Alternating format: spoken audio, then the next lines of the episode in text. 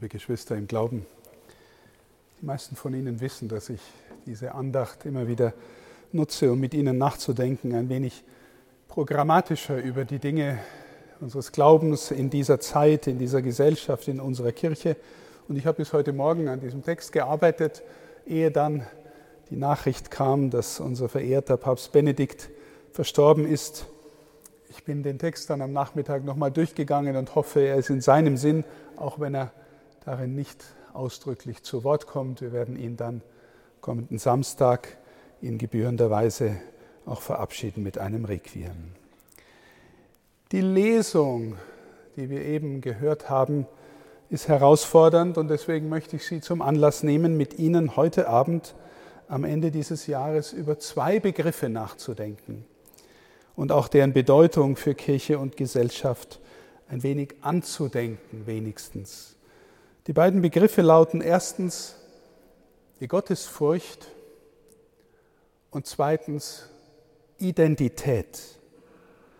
In der Lesung aus dem Hebräerbrief haben wir gehört, dass die Christen, die an Jesus glauben, nicht nur einfach eine schreckliche Erfahrung mit ihrem Gott machen, wie das die Israeliten damals am Sinai erlebt haben, als sich Gott dem Mose offenbarte, eine Erfahrung offensichtlich, die sie kaum aushalten konnten, voll Angst und Schrecken, wie es heißt. Aber jetzt, so heißt es im Text weiter, sind die Christen durch Jesus in eine neue Gemeinschaft eingetreten und eingeladen. In dieser Gemeinschaft wird das himmlische Jerusalem gleichsam vorweggenommen. Wir gehören dazu. Und dennoch, so sagt der Text am Ende, Dennoch ist dieser Gott immer noch derselbe Gott wie damals. Er ist nämlich, wie es im letzten Satz geheißen hat, verzehrendes Feuer. Daher also zunächst zur Frage nach der Gottesfurcht, die in der Schrift so oft erwähnt wird. Wenn Sie in der Weihnachtsnacht die heilige Messe besucht haben, dann haben Sie gehört, dass den Hirten auf dem Feld der Engel des Herrn erscheint und erschienen ist und es heißt, die Herrlichkeit des Herrn umstrahlte sie und sie fürchteten sich sehr. Der Engel antwortet darauf mit dem berühmten, immer wiederkehrenden biblischen Ruf, fürchtet euch nicht. Und er fügt hinzu, denn ich verkünde euch eine große Freude. Natürlich, liebe Schwestern und Brüder, diese Erfahrung der Hirten, oder auch der Israeliten ist so außeralltäglich, dass wir sie nicht auf unser eigenes Leben so schnell anwenden könnten. Und dennoch geben uns solche und viele andere biblischen Geschichten einen Hinweis auf das, was mit dem Thema Gottesfurcht verdeutlicht werden soll. Denn sehr oft, wenn in der Schrift erzählt wird, dass etwas Außergewöhnliches von Gott her passiert, auch dann, wenn zum Beispiel Jesus handelt oder spricht oder Wunder wirkt, heißt es, sind die Menschen voller Furcht. Manchmal heißt es auch, sie sind voll Erschrecken oder gar Entsetzen. Und umgekehrt kommt dann eben oftmals der Zuruf, fürchtet euch nicht oder fürchte dich nicht. Die Bibel, liebe Schwestern und Brüder, handelt ja im Grunde von vorne bis hinten davon, wie Gott in das Leben der Menschen und vor allem seines Volkes hineinwirken möchte. Und natürlich ist das Außergewöhnliche, das große Wunder, die gewaltige Tat eher die Ausnahme, auch in diesen Erzählungen. Beispiel die Spaltung des Roten Meeres, wenn die Israeliten hindurchziehen, oder das Feuer, das der Prophet Elia auf seine Opfertiere herabruft. Das Normale ist auch in der Schrift eher dass Gott auf dem leisen Weg führt, auf dem inneren Weg. Das Normale ist, dass die Menschen beten und fasten und Liturgie feiern und Opfer bringen und die Schrift lesen, um so zu lernen, besser auf Gott zu hören und ihn im Leben besser zu erkennen. Die Gläubigen der Bibel aber waren sich grundsätzlich bewusst, Gott ist erstens unfassbar groß und herrlich und zweitens, Gott ist da. Und vielfach waren die Menschen sogar dankbar, dass er sich nicht dem Außergewöhnlichen gezeigt hat, weil sie fürchteten, es sonst nicht aushalten zu können.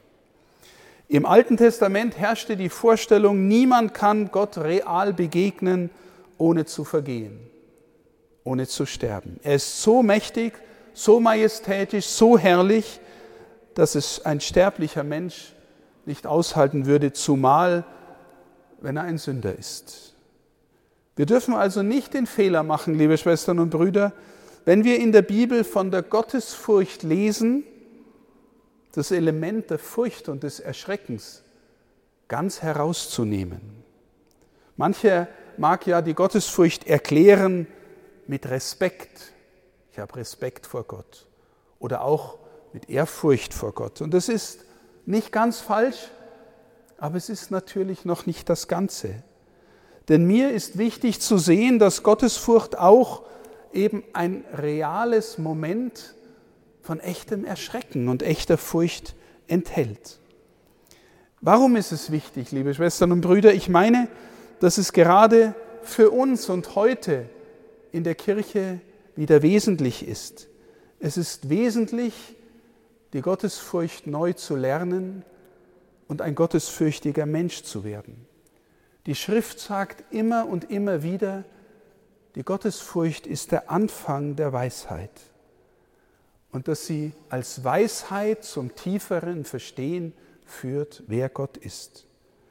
Natürlich heißt Verstehen nicht, dass Gott je vollständig begreifbar wäre, aber es heißt, dass wir von Gott so viel erkennen können, dass dieses Verstehen unser Leben verändern kann und dass es gelingen kann, sinnvoll und tief zu werden, wenn wir in der Gegenwart Gottes gehen.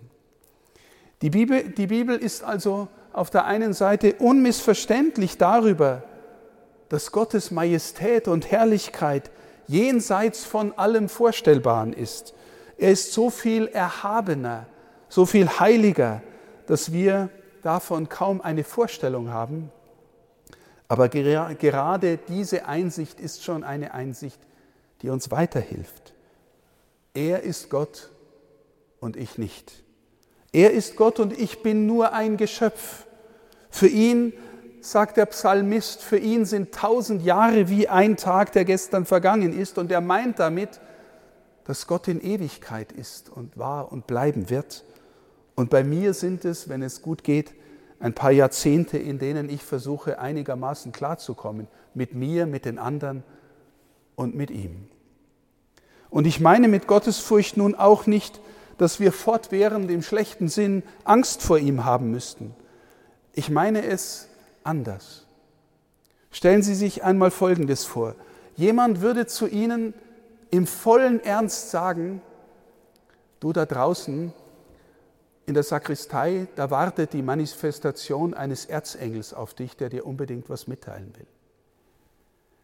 Liebe Schwestern und Brüder, wenn Sie das wirklich glauben könnten, wenn wir es glauben könnten, würden wir vor diesem Gedanken nicht zunächst mal auch erschrecken?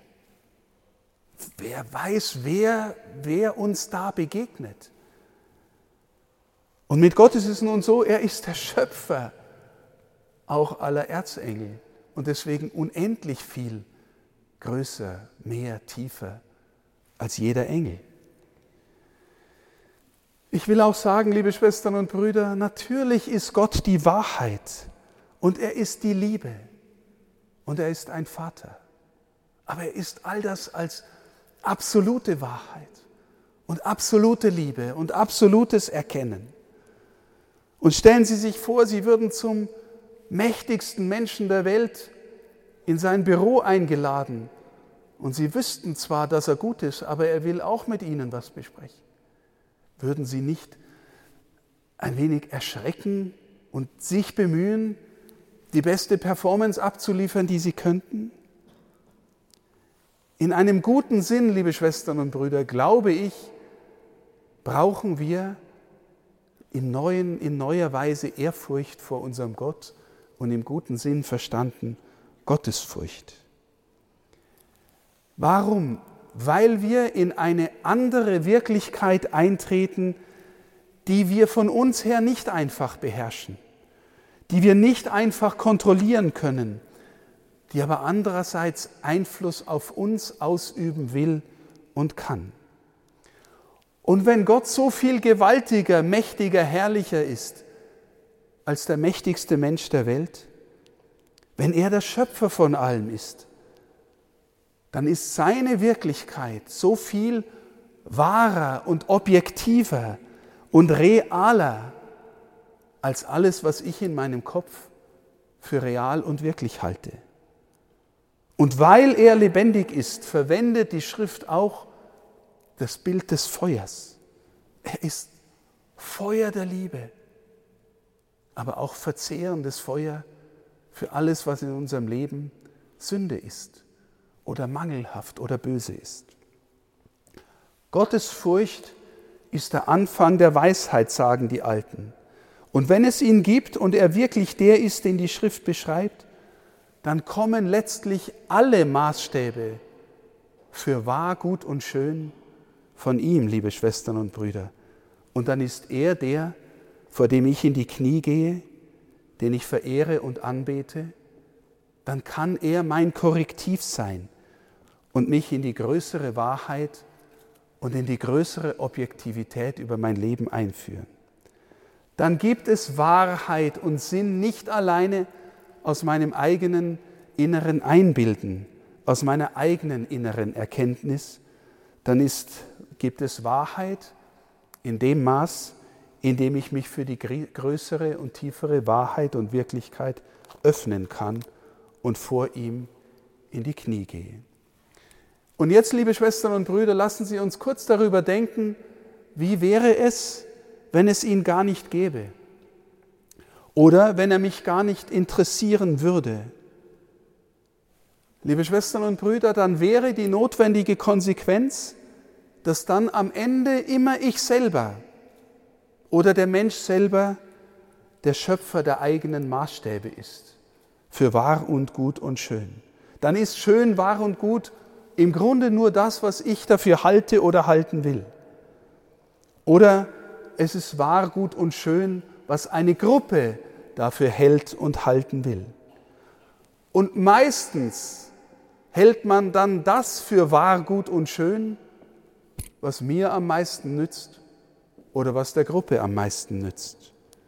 Und weil wir alle auch Egoisten sind, liebe Schwestern und Brüder, und weil wir auch als Gruppe zum Egoismus neigen, deshalb sind dann alle Maßstäbe wieder nur aus uns selber geboren, allein oder gemeinsam und auf uns selber bezogen. Dann gibt es aber auch keine Wahrheit, die mich über mich selber hinausruft, weil sie größer und tiefer wäre als alles, was ich für wahr halte. Wenn der Mensch allein das Maß aller Dinge ist und sein will, dann ist die Gefahr groß, dass sich immer wieder Menschen oder Menschengruppen zum letzten Maßstab machen und dann ihre Vorstellungen über andere überstülpen. Alle Totalitarismen dieser Welt haben ihre Verabsolutierung von nur menschlichen Maßstäben. Und immer wieder wird dann etwas, das einer Gruppe besonders nützt, zum vermeintlich Guten für alle erklärt. Und am Ende werden alle oder die allermeisten unterdrückt, liebe Schwestern und Brüder. Gottesfurcht ist der Anfang echter Weisheit. Und umgekehrt gilt, wenn es Gott nicht gibt oder wenn er nicht als Gott erkannt, geehrt und geliebt und im rechten Sinn gefürchtet wird, dann laufen wir immer neu Gefahr, unsere eigenen Ideologien zu konstruieren und für die reale Wirklichkeit zu halten. Von dem großen Schriftsteller Fidor Dostoevsky stammte aus dieser Erkenntnis zugespitzte Satz, wenn es Gott nicht gibt, ist alles erlaubt. Aber Gottesfurcht, liebe Schwestern und Brüder, setzt auch Vertrauen voraus, setzt Glauben voraus, dass dieser Gott wirklich da ist. Und unsere Offenbarung und besonders das Fest, in dem wir stehen, liebe Schwestern und Brüder, vertieft nun dieses geglaubte Dasein, dass der, mit der Erkenntnis, dass der große, majestätische, unfassbare Gott tatsächlich ein liebender Vater ist. Mehr noch, das Weihnachtsgeheimnis zeigt uns, dass diese unfassbare Größe Gottes auch darin besteht, dass er sich unfassbar klein und niedrig machen kann. Und dass er es will und dass er als Baby zu uns kommt. Lassen Sie uns dieses Verhältnis auch nochmal, liebe Schwestern und Brüder, vor unser geistiges Auge holen und durchs Herz gehen. Die schiere Majestät und Heiligkeit Gottes ist auch real gegenwärtig in der Armut und Niedrigkeit des Babys von Bethlehem. Welche Größe der absoluten Liebe. Wenn wir das an uns heranlassen, überkommt uns dann nicht auch ein Schauder der Ehrfurcht, der uns auch in die Knie gehen lässt? Und wenn dieser Gott in Jesus tatsächlich einer von uns geworden ist, der dann auch noch für unsere Erlösung qualvoll gestorben ist, folgt dann nicht notwendig daraus, liebe Schwestern und Brüder, dass das auch Konsequenzen für unseren Umgang miteinander haben muss? Weil jeder Mensch ein Geheimnis seiner liebenden Schöpfung ist, sein Ebenbild ist. Hoffentlich führt uns diese Erfahrung dann auch in die größere Ehrfurcht voreinander. Vielleicht fragen Sie, liebe Schwestern und Brüder, was hindert denn eigentlich den christlichen Glauben daran, auch zur Ideologie zu werden? Aus meiner Sicht ist es am Ende nur absichtslos gelebte Liebe, die uns glaubwürdig macht. Oder zumindest unser Einüben, absichtslos zu lieben. Das meint eine Liebe, die den anderen Menschen nie zwingen will und kann. Eine Liebe, die wirklich das Gute des anderen meint und nicht hintergründig doch noch ihren eigenen Vorteil. Ich bin überzeugt, liebe Schwestern und Brüder, diese Liebe gibt es in der Welt, aber sie gibt es zuerst und vor allem aus Jesus selber, der die göttliche Liebe als Mensch unter uns verkörpert hat. Wenn aus dem Christentum diese Liebe verschwindet, liebe Schwestern und Brüder, und mit ihr die Gottesfurcht, dann wird auch das Christentum zur Ideologie. Und zwar entweder zum banalen Humanismus auf der liberalen Seite oder zur bloßen Überforderung von Dogma und Moral auf der konservativen Seite. Und ich sage sehr bewusst, wenn diese Liebe dem Christentum abhanden kommt, weil ich der Meinung bin, dass gerade auch das Wort Liebe das Wort ist, das von allen Worten unter uns Menschen am schnellsten missbräuchlich verwendet wird eben weil der eigentliche Maßstab für die Liebe seine ist, weil es die Liebe Jesu zu uns Menschen ist. Und weil wir diese Liebe nur von ihm empfangen können und nicht aus uns selbst haben. Ich sage das alles, liebe Schwestern und Brüder, auch im Blick auf unsere Gesellschaft. Wir erleben eine Zeit, in der der Glaube an die reale Gegenwart Gottes und damit auch die Gottesfurcht dramatisch abnehmen, was auch an uns liegt. Mit dieser Abnahme wird freilich nicht alles gleich säkular oder religionslos. Vielmehr erleben wir, dass nicht selten an die Stelle davon Formen von esoterischer Spiritualität oder Religiosität oder die Anbetung von Götzen daherkommt. Unter dem Schein von Transzendenz feiern sie letztlich doch nur die Erhöhung des eigenen Egos des eigenen oder des kollektiven Egos. Das ist übrigens auch innerhalb des Christentums möglich, wenn sich ein Mensch diesen Jesus oder den Vater so ausdenkt, wie er ihn gerne hätte. Das ist letztlich die Konsequenz eines nur pseudoreligiösen Egos. Und so ein Ego kann sich auch nicht vor einem Gott niederknien, der auch diesem Ego die Erniedrigung von Krippe und Kreuz zumutet weil es der Weg in die größere Freiheit ist. Eine sich ausbreitende Religion des Egos wird zwangsläufig dazu führen, dass in unserer Gesellschaft die Ideologien und Gruppenegoismen zunehmen und in der Menschen gerade deshalb vielfach auch den Respekt voreinander verlieren. Polarisierungen, Ausgrenzungen, gesellschaftliche Kälte nehmen zu und mit ihr die Gefahr, dass unser Miteinander brüchiger wird und dass sich einzelne Gruppierungen oder Gruppenmeinungen durchsetzen wollen und womöglich vor Nötigung und Gewalt nicht mehr zurückschrecken. Wir erleben das, liebe Schwestern und Brüder. Die grundsätzliche Achtung vor dem anderen Menschen schwindet, wenn die Gottesfurcht schwindet und mit ihr ein absoluter Maßstab von wahr, gut und schön. Diesen Gedanken, liebe Schwestern und Brüder, möchte ich noch mit der Frage nach der Identität etwas vertiefen. Das Wort Identität ist so schillernd und vieldeutig und es wird in zahlreichen Kontexten unterschiedlich verwendet. Philosophisch, psychologisch, politisch, ähm, in, äh, im Recht und in anderen Bereichen. Was meinen wir, wenn wir von Identität sprechen?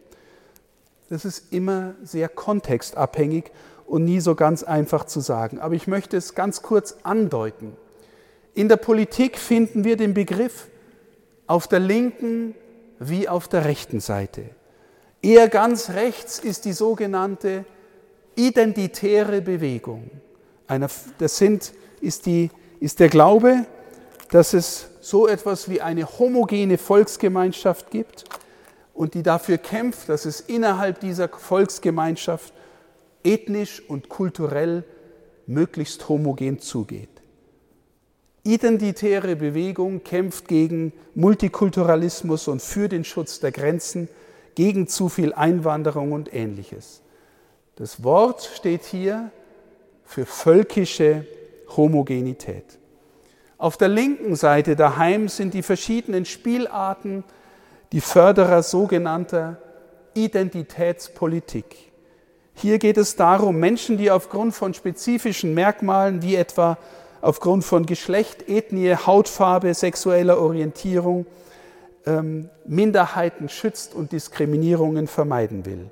Identitätspolitik will diesen Gruppen zu mehr Recht und Anerkennung verhelfen. Das Wort Identität wird hier wieder identifiziert mit der Zugehörigkeit zu einer Gruppe von einzelnen Merkmalen, die dann identitätsbildend wirkt. In ihren radikalen Spielarten, liebe Schwestern und Brüder, will Identitätspolitik bestimmte andere Gruppierungen aus dem Diskurs ausschließen.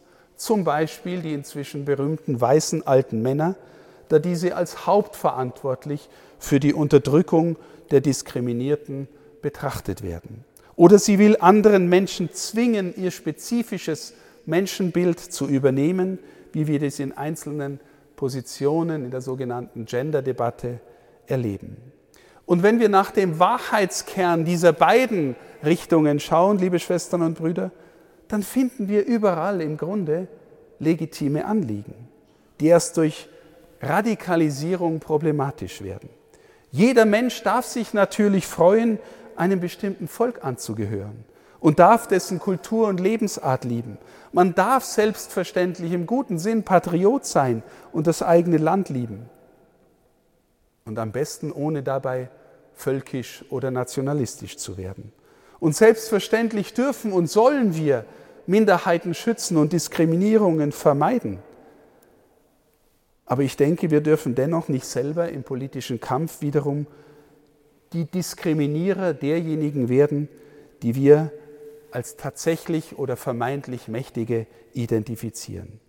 Es ist so häufig ein Kennzeichen von Ideologien, wesentliche Einzelaspekte werden verabsolutiert, machen sich zu einer vermeintlich großen Idee und unterdrücken Andersdenkende, oft mit katastrophalen Folgen für Einzelne oder die Gesellschaft. Das war nur ein sehr kleiner Anriss, liebe Schwestern und Brüder, dieses komplexen Themas Identität. Mir persönlich scheinen diese vielen Debatten aber darauf hinzuweisen, dass die Fragen der Menschen nach ihrer eigenen Identität in unserer Kultur immer dringlicher werden. Mir scheint, wir können unglaublich viel mit unseren wissenschaftlichen und technischen Mitteln, aber wir wissen vielleicht weniger denn je, wer wir sind und wozu wir da sind. Warum nur, frage ich mich, kleines Beispiel, lassen sich so viele Menschen Tattoos stechen, oft sehr viele in größeren Flächen am ganzen Körper. Und das bleibt ihnen ja, diese Tätowierung. Warum? Vielleicht als eine Art Festschreibung der Merkmale eigener Identität. Etwas, was mir und anderen zeigen soll, das drückt mich aus, das macht mich aus, auch dauerhaft, damit ich es nicht vergesse, damit sich meine Identität nicht verflüssigt vielleicht. Oder was macht beispielsweise die Instagram- und TikTok-Kultur mit der Identitätssuche junger Menschen? Wenn, junge Mensch, wenn ein junger Mensch fortwährend dazu eingeladen wird, sich am vermeintlich perfekteren anderen Menschen zu messen, der mir da vorgespielt wird. Was macht das mit Jugendlichen? Auch das sind nur Einzelfrage, Einzelfragen, Symptome der großen Frage aller Menschen, wer bin ich eigentlich und wozu bin ich hier? Und ich möchte nun den inneren Zusammenhang schließlich mit der Gottesfurcht verdeutlichen, liebe Schwestern und Brüder. Ich sagte, Gott ist einerseits der ganz andere, der Heilige, der Herrliche, der Schöpfer von allen und als solcher so viel wirklicher und wahrhaftiger als jeder von uns. Das heißt aber, würde er eigentlich nicht der sein, der mir im tiefsten Sinn zeigen könnte, wer ich bin und wozu ich da bin?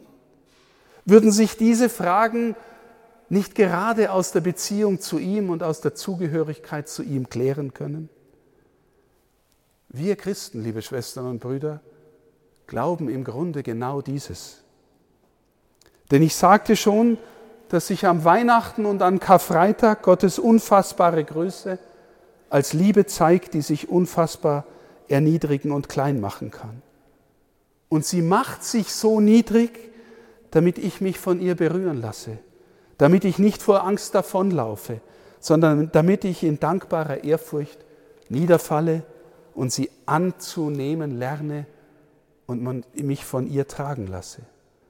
Und in dem Augenblick, liebe Schwestern und Brüder, in dem ich Vertrauen dazu Ja sagen und glauben kann, dass mich diese Größe liebend trägt, in dem Augenblick lerne ich neu zu verstehen, wer ich bin und wozu ich da bin. Diese Glaubenserfahrung drückt sich biblisch in der tiefsten Identitätserfahrung aus, die wir kennen und die da lautet, Gott ist wirklich dein Vater und du bist wirklich sein geliebtes Kind. Jesus ist an Weihnachten mein kleiner Bruder geworden und am Karfreitag mein unfassbar großer Bruder geworden, damit ich verstehe, ich gehöre wirklich in diese Familie. Der große, der heilige, der majestätische, der ganz andere Gott, dieser Gott ist mein Vater, dein Vater und ich bin sein Kind. Und er vergibt alles und er holt uns nach Hause. Liebe Schwestern und Brüder, wenn ich das, was ich sage, nur ein Gedanke bleibt oder auch nur ein erbauliches Gefühl, dann sind wir noch nicht weit genug. Es darf in uns tragende Überzeugung werden. Dann spüre ich, dass ich in die Identität gefunden habe, die einerseits schon da war, ich bin immer schon sein Kind gewesen, aber die uns zugleich neu geschenkt ist. Wer in Christus ist, sagt Paulus, ist eine neue Schöpfung. Wenn ihr nicht neu geboren werdet, sagt Christus, könnt ihr das Reich Gottes nicht schauen. Und wenn ihr nicht werdet wie ein Kind, sagt Jesus, dann könnt ihr auch nicht in das Reich Gottes gelangen. Wir sind Kinder des Vaters, liebe Schwestern und Brüder. Und in dieser gläubigen Überzeugung, wenn wir zu Hause sind, dann muss sich keiner von uns Sorgen um seine Identität machen. Der wird dann mehr ganz, tiefer, heiler und heiliger, weil er spürt, er ist dazu da, an dem Ort, an dem er gestellt ist, die eigenen Gaben und Möglichkeiten so einzubringen, dass Menschen erfahren können, dass es in der Welt wirklich Liebe gibt und Hoffnung gibt. Und diese Erfahrung macht schließlich auch von innen nach außen mehr ganz.